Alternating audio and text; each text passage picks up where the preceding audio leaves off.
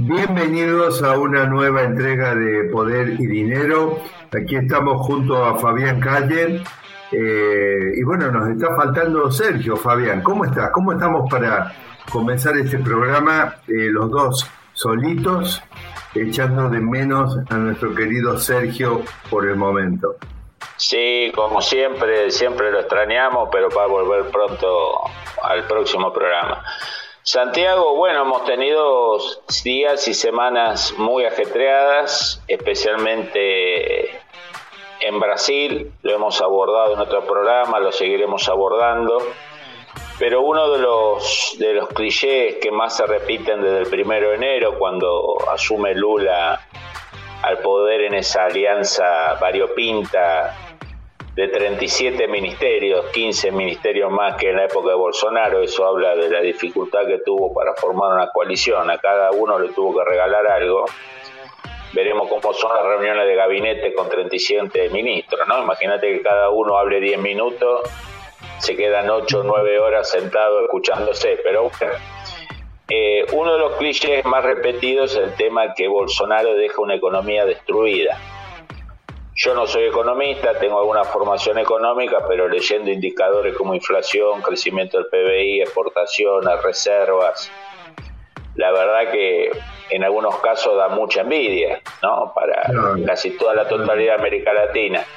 Por eso te quería consultar tu opinión sobre esa, sobre esa lema de campaña, que estaba bien que Lula lo usara en campaña, en campaña se miente mucho, pero una vez que uno asume el poder, decir que la economía está destruida cuando uno ya gobierna, quizás no sea lo mejor para un gobernante, ¿no?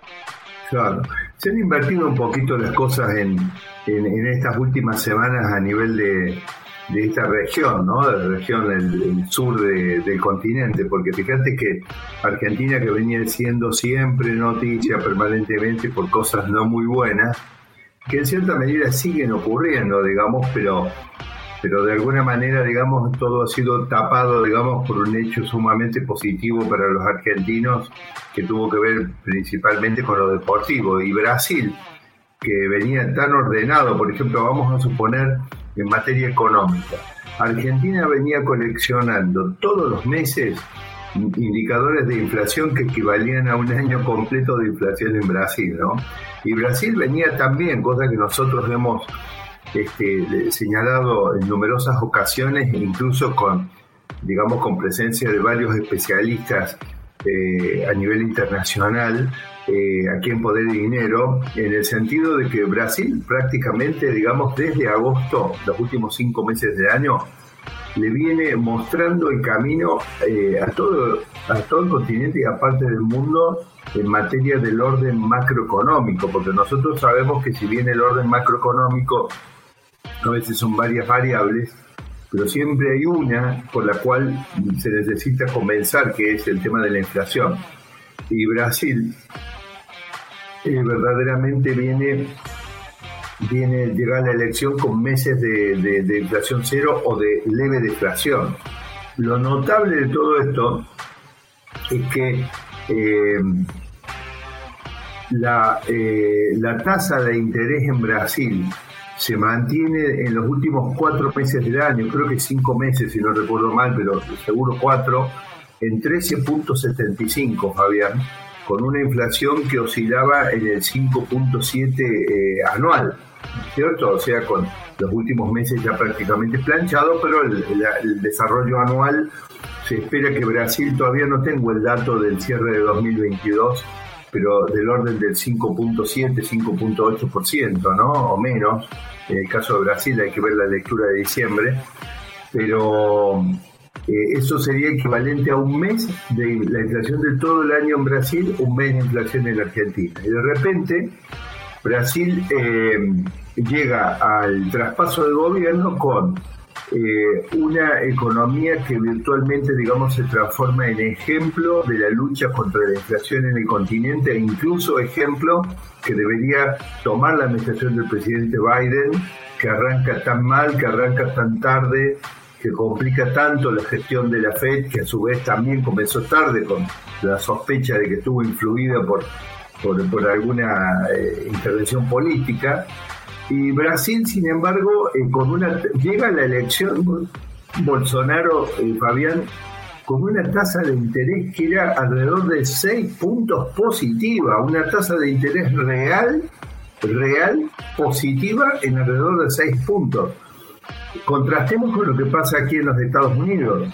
En los Estados Unidos recién la tasa de la Fed va a empezar a ser eh, positiva, por supuesto por 0,1 o 0,2 en algún momento de los próximos meses de este año 2023 que recién comienza, porque la inflación core viene bajando de 4.8 la última lectura, mientras que la tasa de la Fed aún ahora se encuentra en 4.5. Quiere decir que, suponiendo que las curvas se están cruzando, seguramente en algún momento de febrero o de marzo ocurrirá el eclipse donde la tasa eh, de la Fed y la inflación core se cruzan y ahí es cero recién. Bueno, Brasil asume una tasa de 6% positiva, con un desempleo del orden oscilando en un dígito alto o, dos dígitos bajos, 9, 10%, aquí tengo los datos precisos, pero eh, con un crecimiento para 2022 de 3.2. Entonces, si uno pone todos los elementos sobre la mesa,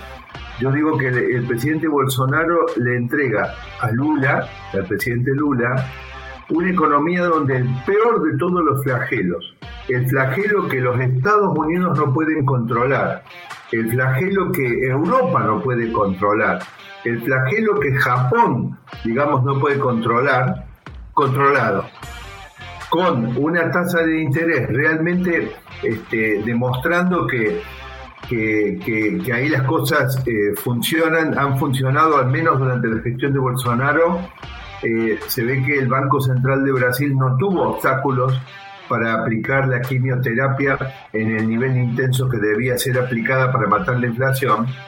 Eh, teléfono para la administración del presidente Biden, pero eh, la controlaron. Entonces, repasando, inflación cero en retroceso, la tasa de interés positiva a pesar de todo, crecimiento de 3.2 y un desempleo que para el nivel de Estados Unidos sería alto, pero para el nivel de Brasil se lleva, que es un desempleo de entre 9 y 11 puntos eh, en el mercado. Y te agrego lo de la y te agrego el récord de reservas en el Banco Central, ¿no? Más de 320 mil millones de dólares. Por supuesto, es decir, todo la, podemos decir que eh, toda, eh, toda la estructura de la economía brasileña en lo fundamental, lo que los economistas le llaman los fundamentos, eh, Fabián, son muy buenos, son buenos, es decir, son un gran punto de partida. Te voy a decir más, Fabián. Ojalá la próxima administración republicana, perdón, tuve un lapsus, la próxima administración, que espero que sea republicana en 2024 en los Estados Unidos, puede arrancar desde el punto en que arranca la administración del presidente Lula en cuanto al orden macroeconómico. Ojalá. Ahí, Santiago, eh, primero que todo, como decíamos en el bloque, en, en la parte previa a tu análisis, no es propio de un estadista decir recibir una economía destruida y seguir diciéndolo una vez que ya es presidente, digamos, ¿no? Es como que se está pegando un tiro en el pie. Pero bueno, pongamos que, se equivocó, eh, que sigue con la inercia de las, de las chicanas o los clichés políticos. Ahora, cuando uno nombra a un político no con mucho prestigio, o sea, Haddad, que ha perdido como candidato a presidente, ha perdido como candidato a gobernador, no es una persona que se haya interesado nunca en economía, como ministro de Hacienda, ¿cuál es el mensaje, Santiago? Bueno, a mí me parece que el mensaje es que se terminó la seriedad en la administración de la, de la economía. Si vos querés, hay ciertos rasgos con lo que fue el arranque de la administración del presidente Biden. Es decir, vos tenías una recomendación de cómo atender las circunstancias de la pandemia y hasta qué punto era, digamos, conveniente o razonable intervenir o hacer una expansión monetaria. Y bueno, y sin embargo, digamos, agarran la manica quienes tienen solamente un criterio político sin conocer eh, los temas técnicos y bueno, y dale que va, y dale que va, y vengamos, y bueno, y si después tenemos un problema de inflación y tenemos que subir las tasas, bueno, después lo veremos. en cierta forma, me parece que las señales son las peores. parece al revés, no es que la administración del, del presidente Lula recibe una economía eh, que está eh, con problemas. Yo creo que la administración del presidente Lula recibe una economía que le permite a él hacer politiquería, porque tiene todavía márgenes eh, para poder aprovechar. es decir, puede hacer desaguisados y aún así tener inflación baja. y, los datos del dólar y de la caída de las acciones en Brasil ya te demuestra que el camino que inicia la administración del presidente Lula puede llevar a Brasil a un destino eh, complicado. Santiago, si te parece, vamos a una muy breve pausa y retomamos el tema de la economía política en Brasil. Ya volvemos. Bienvenidos a este nuevo bloque de Poder y Dinero. Seguimos con Santiago Montoya, nuestro economista de cabecera revisando un poco los números concretos, reales, no lo ficticio que parece a veces hablar el PT y Lula sobre la herencia económica de Bolsonaro. Santiago, hay un baluarte eh, de la economía sanas y estables son los bancos centrales, ¿no? Así es. autónomos, con profesionales, con visión de largo plazo, que no, no caen presos de necesidades electorales partisanas del momento. Eso es uno de los últimos baluartes, por ejemplo, que tiene Perú, ¿no? Entre el caos político que caracteriza a Perú de hace tantos años, hay un baluarte que todos los grandes inversores y no tan grandes miran, que es qué pasa con el Banco Central. Mientras el Banco Central esté funcionando bien, sigue habiendo niveles de confianza. En Brasil, si algo se ha construido desde el plan real en 1994 y que los dos gobiernos de Lula anterior habían respetado es la autonomía del banco del banco central. ¿Vos ves señales de que hay riesgos de un avance de la politiquería sobre el Banco Central? ¿Lo ves suficientemente sólido institucionalmente para resistir esas presiones? Ah, ay, Fabián, eh, a, veces nos hemos lamentado de tener que hacer comentarios que, permanentemente llevan en cierta medida zozobra o, pesares a, nuestra audiencia, pero en cierta forma estamos atrapados por el compromiso que tenemos aquí en Americano Media y en Poder y Dinero con, eh, con la verdad, ¿no es cierto? Es decir, eh, yo creo que hay tres jinetes del apocalipsis que afectan a la verdad, que son las noticias falsas, eh, la desinformación eh, y las mentiras. Serían, en realidad son todo lo mismo, digamos, pero entre las tres se confunden. Todos los días nos bombardean con cosas.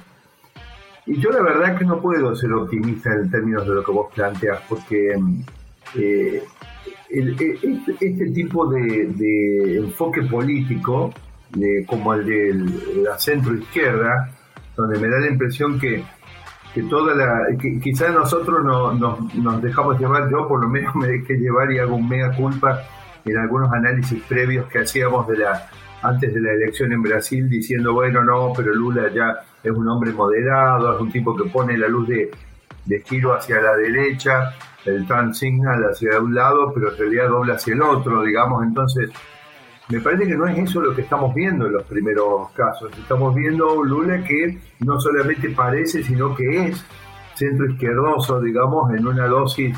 Yo creo que todas las dosis centro izquierdosas son malas, pero hay algunas que son tóxicas y me parece que está yendo hacia ese nivel. Vos lo apuntaste eh, recién cuando hablaste del perfil de la gestión, digamos, económica. Entonces, cuando uno llega al tema del Banco Central, hay, que, hay que ver eh, esto, ¿no? Hay, hay, un, hay un hilo de tweets que vi hace poco, ¿no? que vi hace poco aquí en. Este, que, me comprometo a traerlo en uno de los próximos, a desarrollarlo en uno de los próximos eh, próximas entregas que tengamos de, Poder y Dinero, donde están discutiendo, eh, uno de ellos es Paul, Paul, Paul Krugman y otros economistas, están discutiendo sobre el verdadero tema de la inflación. Viste que hay muchos que dicen, bueno, pero los pactos y, y todo eso. Entonces, bueno, la alternativa a los pactos que son supuestamente como la Moncloa o lo que se romantiza de lo que fue el New Deal eh, en Estados Unidos de los años 30 del siglo pasado. Eh, bueno, ¿cuál de los dos caminos tomamos? Y, uno de, en, en virtud de todo ese desarrollo, cuando vos zarandeas lo que te queda entre las manos, es que verdaderamente lo que ocurre cuando arranca un proceso inflacionario estructural es que verdaderamente se, se desata una salvaje eh, una, una salvaje puja distributiva o lucha por conservar los ingresos a nivel de todos los sectores y subsectores que no son solamente los trabajadores, son el que produce licuadoras, el que produce bananas, el que produce automóviles, el que produce eh, ravioles o, pasta italiana, el que entonces empieza una carrera donde cada uno de ellos quiere morderle un pedacito al bolsillo del que puede comprar. A su vez, el bolsillo del que puede comprar en realidad está dividido en decenas de miles de bolsillos en el sentido de que en un caso como el de los Estados Unidos, este, eh, vos tenés eh, que prácticamente lo, una Union Labor puede hacer acuerdo empresa por empresa. Entonces, en realidad, la defensa del poder adquisitivo se da, por, digamos, prácticamente a nivel muy, muy micro. Pero Son millones de actores, millones de actores operando al mismo tiempo. Exactamente, por ese motivo fue tan grave el error que cometió la Fed y la administración del presidente Biden de despertar un monstruo, Fabián. Porque esto es como la película de Godzilla viste que despiertan el no sé, un lagarto gigante que no sé de dónde viene, que viene de una prueba nuclear subterránea, qué sé yo, no tenés que despertar ese lagarto, porque una vez que lo despertaste es muy difícil de controlar y lamentablemente hay, hay, heridos y hay muertos y daños materiales. Bueno, volviendo al caso de, Brasil, en la medida en que uno eh, considera que eh, hay dos caminos para controlar la inflación, un camino romántico y un camino realista. El romántico es el acuerdo, el pacto de la Moncloa y todo eso. Mira, Fabián, no, no, yo sí no creo en eso, es decir, eh, estamos llenos de ejemplos, especialmente en Latinoamérica. Nunca dio resultado, nunca dio resultado en ningún lado. En ningún lado. El pacto de la Moncloa no arregló la economía española, evitó. No, claro. Sentó a la mesa a los franquistas y a los comunistas, nada más. Claro, bueno, y muchas veces lo que hacen es darle un ropaje de que este fue, el, son los políticos que no tienen que quedarse afuera de un éxito, ¿entendés? Entonces dicen, bueno, se logró el objetivo, pero fue porque hicimos un acuerdo. El acuerdo nada. La realidad es el Banco Central a los azotes con las tasas de interés y con la quimioterapia de la política monetaria hasta que controla la inflación. Y en el caso de España, Santiago, el ingreso a la Comunidad Económica Europea, el, rol de, Alemania, ¿no? bueno, pero, pero ¿por qué esto? Porque cuando hay un proceso de este tipo, quizá como fue el boom de la soja en algún momento, las pujas distributivas que se desatan irremediablemente cuando vos ajustás la tasa, quedan diluidas por el hecho de que hay un mayor bienestar y en lo posible, digamos, muchos no pierden y otros ganan y ganan mucho, entonces no hay tantos perdedores. Cuando hay, en el caso que vos decís, el proceso de España o lo que fue el boom de la soja en algunos países de la región, yo me puedo dar el lujo de hacer algunas barbaridades porque total está lloviendo riqueza, digamos, desde afuera por un hecho externo, ¿no es cierto? Bueno, en el caso del Banco Central, digo, eh, cuando vos le pasas al Banco Central y le das independencia, se consolida esa frase que hemos discutido en Poder de Dinero hace tiempo y es la los bancos centrales quieren ser independientes de la política o son independientes de la política, pero la política no es independiente de los bancos centrales, en el sentido de que es una puja distributiva. Básicamente, Fabián, para ir cerrando, eh, cuando el Banco Central agarra la manija y empieza con la eh, quimioterapia de tasas y con la política monetaria, la política le está tercerizando al Banco Central la puja, la administración de la puja distributiva. Porque el Banco Central empieza a decir van a perder mucho más, van a perder durante más tiempo. Y entonces aquí es donde yo llego a ser escéptico, porque eh, la independencia de los bancos centrales ha permitido controlar la inflación. Y en el caso de Brasil es un ejemplo concreto al momento de la llegada del presidente Lula. Pero yo no veo al pensamiento político de, de esa centroizquierda brasilera o de la centroizquierda en general creyendo en esta independencia y mucho menos creyendo que tercerizar en, en su banco central la puja distributiva, que de eso se trata el control de la inflación, que van a llegar a buen camino. Yo no me imagino a la política de centro izquierda latinoamericana aceptando que unos técnicos economistas van a resolver la puja distributiva que para ellos es un problema de naturaleza política. Yo te agregaría algo, Santiago, en este minuto que nos queda, que, bueno, sabemos la relación que hay entre la seguridad jurídica y la economía, ¿no? No hay una economía sana de largo plazo eh, que no esté respaldada por leyes, por normas, por respeto a la Constitución, lo sabemos muy bien por las experiencias. Si, es una economía capitalista, ¿no? obviamente, obviamente, que son las que prosperan, digamos, en el largo plazo y pero en el caso de Brasil, miremos el Ministerio de Justicia, su ministro de Justicia. Su ministro de Justicia ha dicho la semana pasada, eh, como máximo representante del ámbito judicial de, de Brasil, que si las fuerzas de seguridad brasileras no responden o no son compatibles a las órdenes del gobierno, él no va a dudar en traer policía cubana boliviana y venezolana. No, Fabián, no puede ser. No, para prometerme que, me, que esto que me decís es cierto. No, no. No, no, es cierto, salió en la tapa de los diarios. Digo, no, no, vamos para. Espera que me voy y me vuelvo. No, no, no, puedo, no puedo creer lo que me estás contando, por favor. No me digas. Pero es así es un Brasil eh, muy alarmante el que se viene. Señores, eh, nos vamos a, un próximo bloque y lo dejamos a Santiago que tome un té de boldo para calmarse. Ya volvemos. Bienvenidos a este nuevo bloque de Podridinero. Hoy tenemos a uno de nuestros asiduos columnistas, uno de los mayores especialistas a nivel internacional en tema de tráfico de armas, de seguridad, nuestro amigo Diego Fleitas. Bienvenido Diego a Poder y Dinero. Gracias, Fabián. Gracias, Santiago, por la invitación. Un gusto y un honor tenerte entre nosotros. Bueno, hemos visto en los últimos eh, días y semanas eh, la captura de uno de los cuatro hijos del Chapo Guzmán, una operación que lamentablemente no indica un cambio de tendencia de López Obrador y su pacto con la Pax Mafiosa en México, quizás un un regalo de bienvenida a Biden, nada más para la bilateral, pero esa captura derivó en que salieran los diarios, en las noticias, arsenales capturados, tipo de armas. ¿Qué evaluación haces más allá de este hecho puntual del tema del fenómeno de los arsenales de las organizaciones de narcotráfico en México? Sí, ahí es, es interesante, por un lado, lo que aparece y también lo que no aparece. Respecto a lo que aparece, vemos en, el caso de la incautación de, de, armamento en, en, Culiacán, tras la captura de Ovidio Guzmán, aparecieron eh, armas que son comunes en crimen organizado mexicano.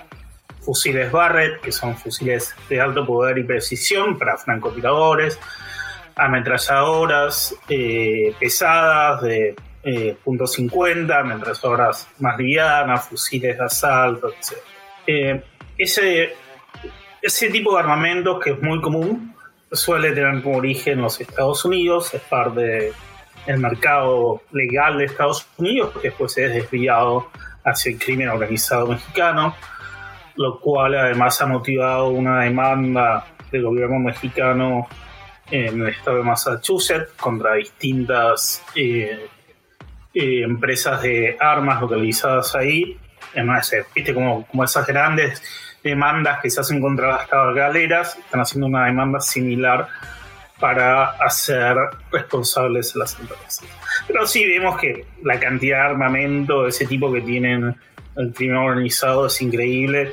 Estos, por ejemplo, los fusiles, estos son de, realmente alto poder, los Barrett, son los que usan las fuerzas especiales estadounidenses en Irak, Afganistán, en sus distintos conflictos. Y además de poder matar a, alguien a más de un kilómetro de distancia o más, creo ahí se dice que récord de hasta 3 kilómetros, pero bueno, eso es excepcional.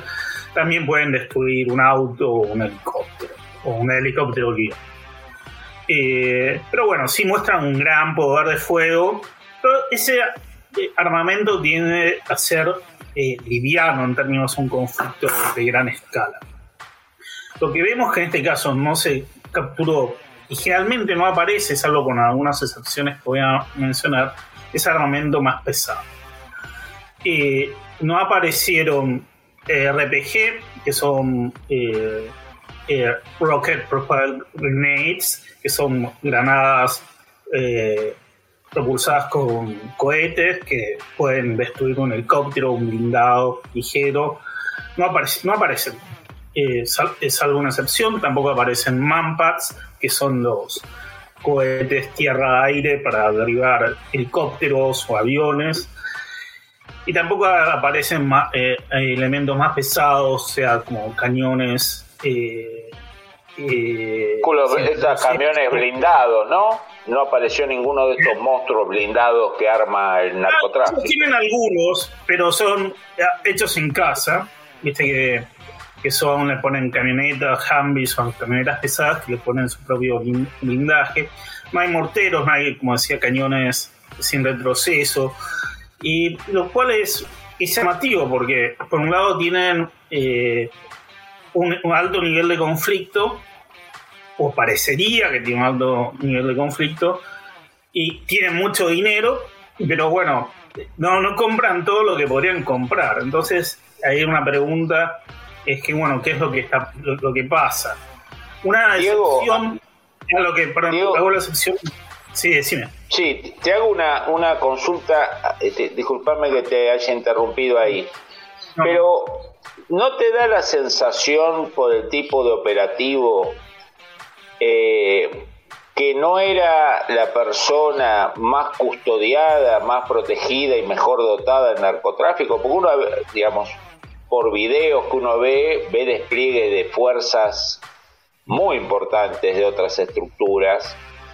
Es como que López Obrador o quien haya decidido esto buscó un blanco digamos, no del máximo nivel de protección. No sé si es, compartís esta opinión. Que fue un soft target, como dicen, y que además tampoco fue un conflicto total, sino un conflicto all out en el que se luchó hasta el final y que todos pusieron todos los fiados. Hubo, un día de mucha violencia, asesinatos, pero digamos, para el nivel de violencia que supuestamente pueden ejercer estos carteles, eso no ocurrió. Entonces, eh, Guzmán es parte de los chapitos, de los herederos del, Chapo Guzmán, que es un subgrupo dentro del cartel de Sinaloa, que bueno, eh, quizás no tuvo todo el apoyo del crimen organizado local. Por otro lado, eh, y, volviendo un poco al tema del armamento, eh, como decía, bueno, hubo una excepción respecto al uso de RPG, que en el 2015 sí derribaron un helicóptero de, eh, mexicano. Y de vez en cuando aparecieron algunos, pero no mucho más. ¿eh? Estos RPG, uno en África o en Asia los encuentra docenas, digamos, no, es o cientos, es una cosa común. En, Centroamérica hubo miles durante la guerra de Nicaragua, etcétera. De hecho, el RPG que derribó al helicóptero eh, mexicano era de origen ruso y posiblemente debía ser una eh, un derivado de los de la guerra en Centroamérica. Y bueno, eh, para mí la impresión sobre esto es que, vinculado como empezabas de la Pax mafiosa, que hay cierto modo vivendi. Porque si vos vas en guerra en serio, te que vas hasta los dientes, no, no es que vas con, con un poquito, vas, eh, digamos, Ucrania, como agarró Ucrania en este momento. Acá, en teoría, hay un conflicto, pero si no te más hasta los dientes, eso indica que hay ciertos acuerdos, hay límites que no se pasan de un lado y del otro, hay cierta pax mafiosa, se podría decir. Porque por falta de plata no es claramente, Diego. Sí, obviamente, ellos manejan billones de dólares y los RPG te salen miles de dólares y un manpad cientos de miles. Bueno, uno podría, por el costo ilegal uno podría sumar un poco más de plata, pero no estamos hablando de Y eso habla de un, de un límite entre el conflicto entre el Estado y las organizaciones criminales y no un acuerdo. Y los mismos criminales dicen, bueno, nuestro armamento lo tenemos para pelear entre nosotros, no para pelearnos con el Estado. Las declaraciones del cartel Jalisco Nueva Generación.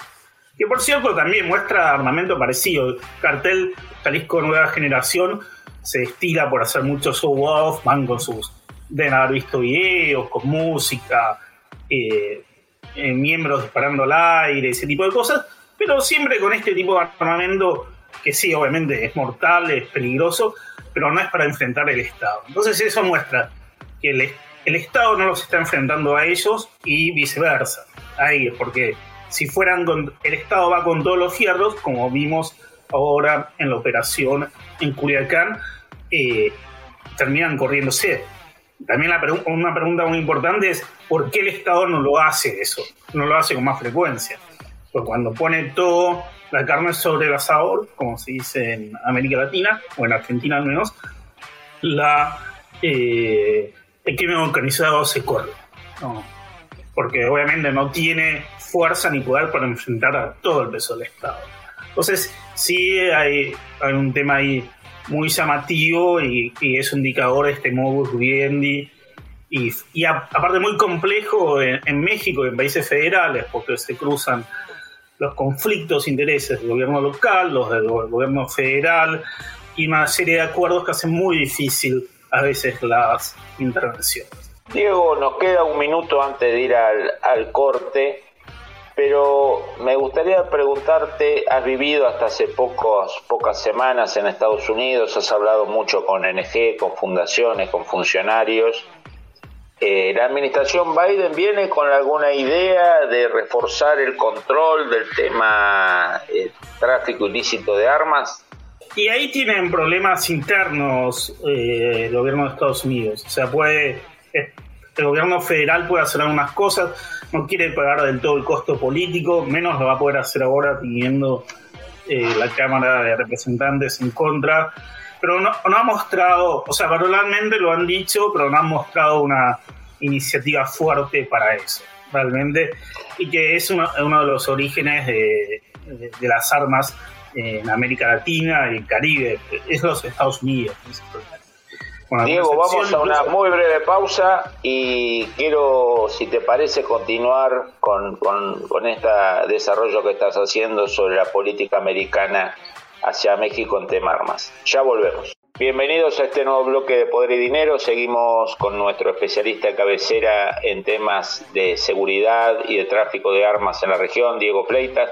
Diego, te, te, interrumpimos hace unos minutos antes de, ir a la pausa y estabas analizando las, los límites que tiene la administración Biden para tratar de detener el flujo de armas americanas hacia México. Correcto. las prioridades del gobierno norteamericano respecto a América Latina, en realidad ni siquiera es América Latina, es México, Centroamérica, el Caribe y Colombia, son principalmente migración es una grandes prioridades, pero también tiene muchas contradicciones internas para poder resolverlo, porque por un lado tienen, tiene una presión de la opinión pública norteamericana, pero a su vez tienen presión interna dentro del Partido Demócrata para no ser duros en el tema, entonces están eh, en casi en un caso con salida. Y la otra gran agenda es el fentanilo, que en el año 2021 provocó 97.000 muertes, seguramente son muchas más, eh, en el 2022 y que es uno de los grandes temas de la agenda de Estados Unidos con México y directamente con China. El tema de armas eh, aparece, México se queja, se reclama, pero no ha habido grandes avances en la agenda y si uno ve eh, los proyectos de cooperación o de ayuda de Estados Unidos hacia América Latina, el tema de armas no está o está muy secundario.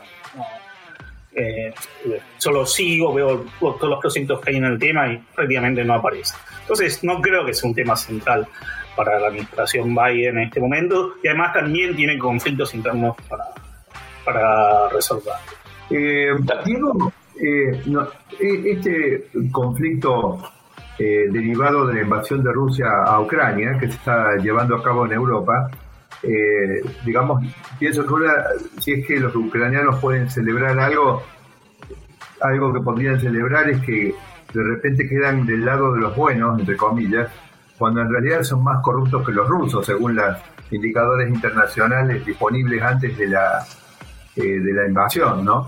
Y una de las cosas que yo he notado, he recibido algunos casos, no, no para mí, sino en el caso de nuestro productor, si podía interesarle, pero he recibido, digamos, algunas, eh, eh, algunos avisos o casos de armas que Occidente le entregaba a Ucrania y que aparecen a través del el dark web eh, ofrecidos, a, ofrecidos en el mercado, es decir, Occidente le entrega un aparato sofisticado, digamos, de, misiles a, a, Ucrania y de repente aparece en la dark web por 270 mil dólares en venta, digamos, eso, ¿no? De hecho, hay algunos que dicen que los rusos, la mayoría del armamento occidental que han capturado, en realidad lo han comprado, ¿no es cierto?, de esta manera.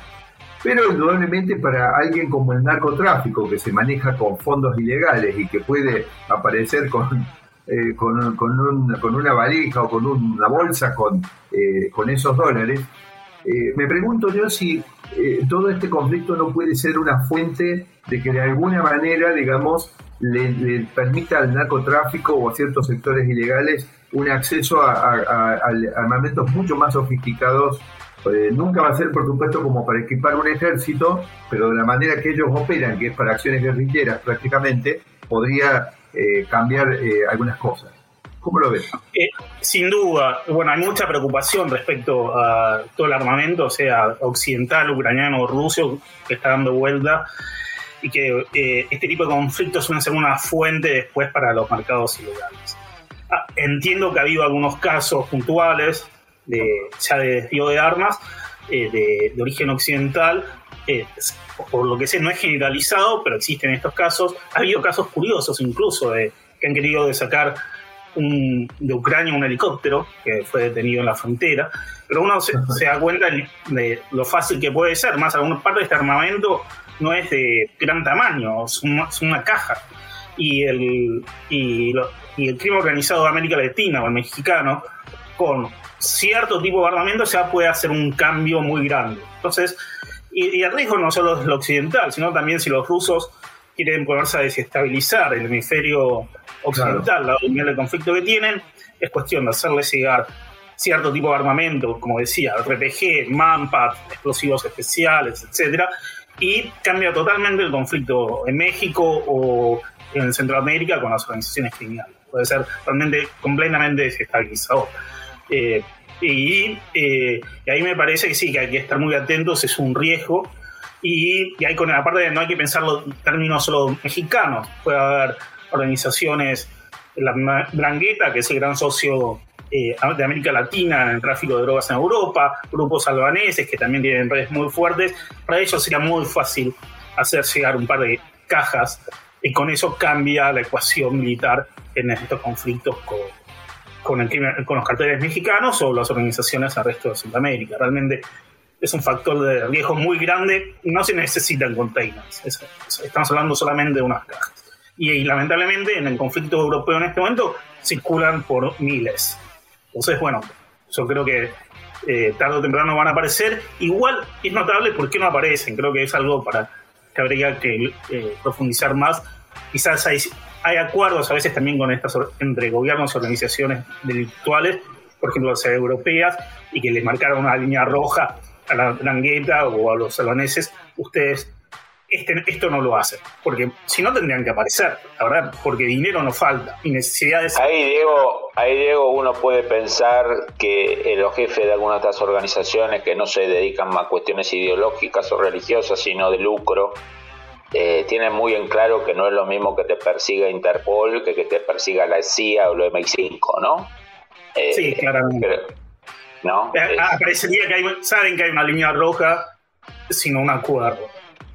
Exacto. Diego, nos quedan tres minutos, menos de tres minutos, y me gustaría hacerte una consulta sobre el tema Brasil. El gobierno de Bolsonaro avanzó eh, a nivel legislativo en el tema de una mayor accesibilidad de, armas para particulares, sin antecedentes penales. Eh, luchó mucho contra este cliché de que el crimen organizado se abastece de armas robadas en las casas. El crimen organizado se abastece en un 99% de armas que no son robadas de las casas, sino armas de alta potencia que compran en el mercado negro. Y el gobierno de Lula eh, llega tratando de dinamitar todo esto, o sea, devolviéndole el monopolio de las armas a los delincuentes. O sea, que una persona que cuida a su familia, que hace los cursos de tiro, que tiene todo en regla, no puede tener armas y el narcotraficante del vecindario puede tener las que quiera. ¿Qué, cómo, ¿Cómo ves este proceso en Brasil?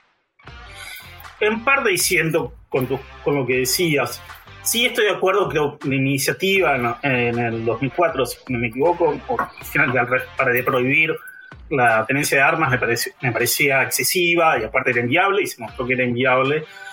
Pero eh, no sé si el crimen organizado, pero el crimen común sí se alimenta de, de las armas particulares.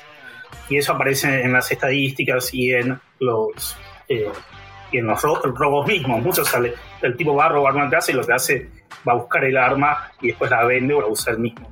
No estoy hablando de prohibición, pero sí cierta regulación del acceso, de tipo y cantidad de armas que puedes tener, a mí me parece razonable por una cuestión de seguridad, eh, un pública y también personal. O entiendo que esa gente que quiera pueda tener, tiene el derecho a tenerlo. No se, eh, no se puede prohibir, pero sí es lógico que se limite, que tenga regulaciones, restricciones, porque si no eh, puede ser un desbande. Eh, para mí, eh, como decir, si bien fue excesivo lo de en su momento el intento de prohibir las armas que hizo el, gobierno, el primer gobierno de Lula, relajar demasiado las normas me parece, excesivo, me parece excesivo, que fue lo que hizo Bolsonaro, y espero que logren un adecuado punto de equilibrio ahora, veremos qué van a hacer. No, no creo que puedan prohibir las armas ni nada por el estilo, pero sí me parece lógico que haya cierta un lema de campaña, lo ve más como un lema de campaña no operacionalizable, digamos. Sí, eh, veamos qué van a hacer. Recién están empezando, ya se comieron una curva y eh, el domingo pasado están teniendo problemas de seguridad. No creo que vayan a apretar demasiado las tuercas con el control de armas, pero sí me parece bien y lógico que restablezcan algunos de los controles razonables. Diego, agradecerte como siempre, te seguiremos convocando. Eh, Santiago, hemos concluido, creo que un programa, hemos cubierto temas de gran interés para nosotros al menos y esperemos para que nuestra audiencia. Gracias, Diego. Nos vemos en el próximo programa. Un abrazo. Nos vemos si Dios quiere. Saludos a todos.